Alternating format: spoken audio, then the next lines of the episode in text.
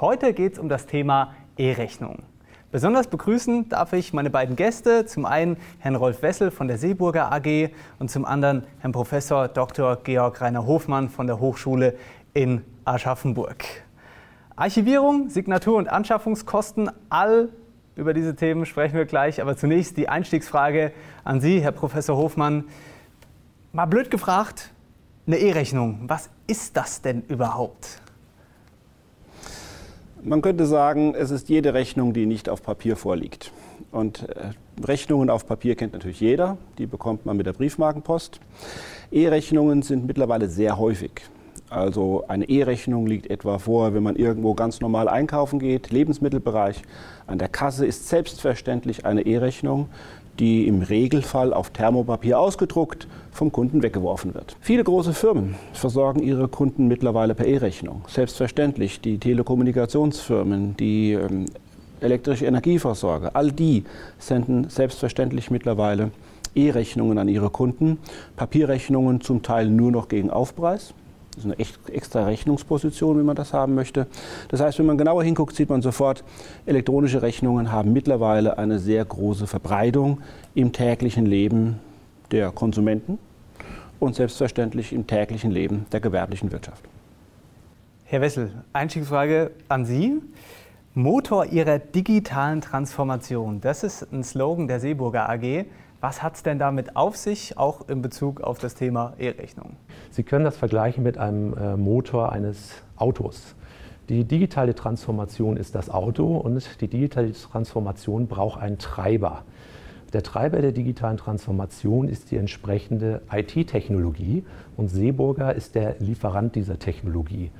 Diese Technologie liefern wir in Form von Software-Applikationen, die in äh, den Rechenzentren von Kunden installiert werden können oder als Cloud-Services. Ein ganz, ganz großer Vorteil beim Thema ist natürlich die Umwelt. Ja. Es gibt äh, weniger Papier, weniger Müll. Ähm, ein Vorteil, auf den Sie vielleicht ganz kurz eingehen könnten? Äh, man kann sagen, es gibt in Europa übers Jahr viele Milliarden Rechnungen, Kleinstrechnungen, Papierschnipsel, aber natürlich auch die, die A4-Blätter als Rechnungen.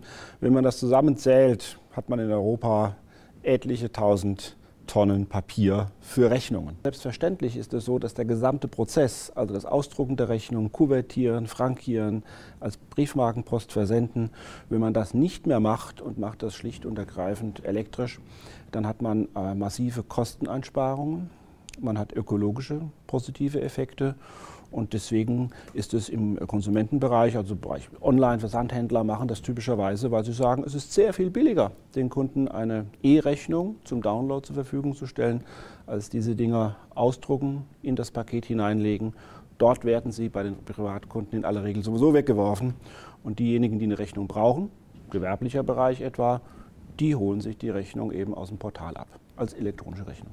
Ähm, nächstes Thema oder nächste Frage geht über die Anschaffungskosten. Was braucht ein Unternehmen, um sich fertig zu machen für E-Rechnungen? Wo liegen wir da preislich? Was wird benötigt? Im einfachsten Fall fast nichts.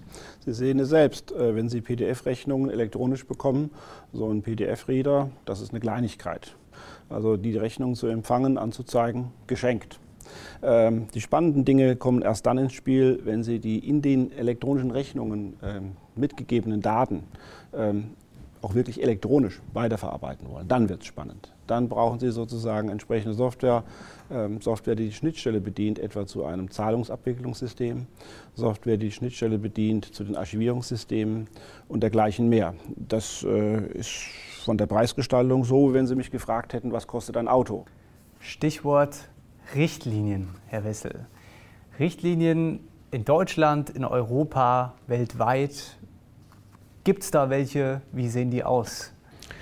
Ja, es gibt die genannten regulatorischen Gesetze, die regulatorischen Maßnahmen. Eine ist zum Beispiel die EU-Richtlinie, die 2014 von der EU veranlasst wurde.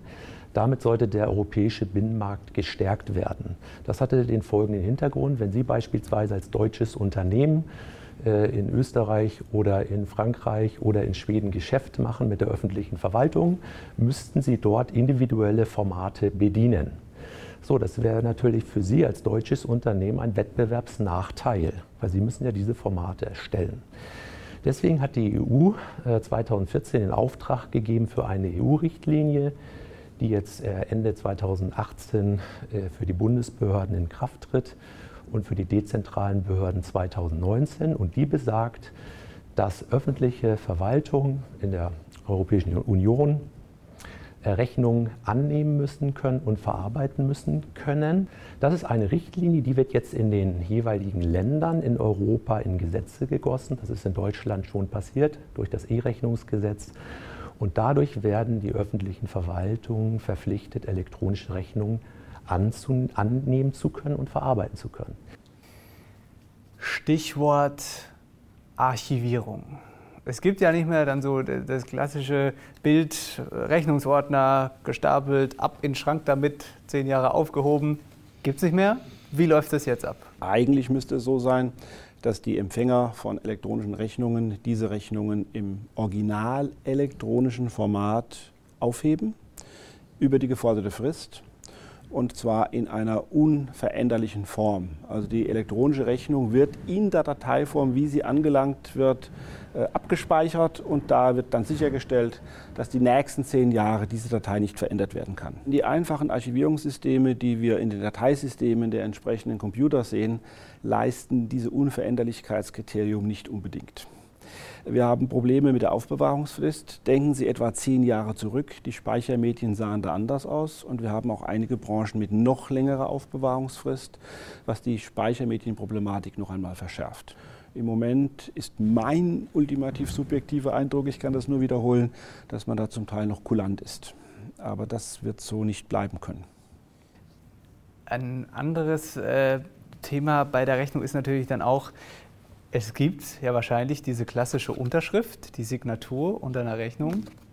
Nicht mehr, Herr Wessel. Wie, wie ist es da? Ja, also mit dem äh, Steuervereinfachungsgesetz wurde die Signaturpflicht abgeschafft. Es gibt auch in einzelnen Branchen noch äh, Vorgaben, wo es eine Signatur bedarf, wo es auch eine Verschlüsselung bedarf und wo die Rechnung jetzt nicht einfach per E-Mail versendet werden darf.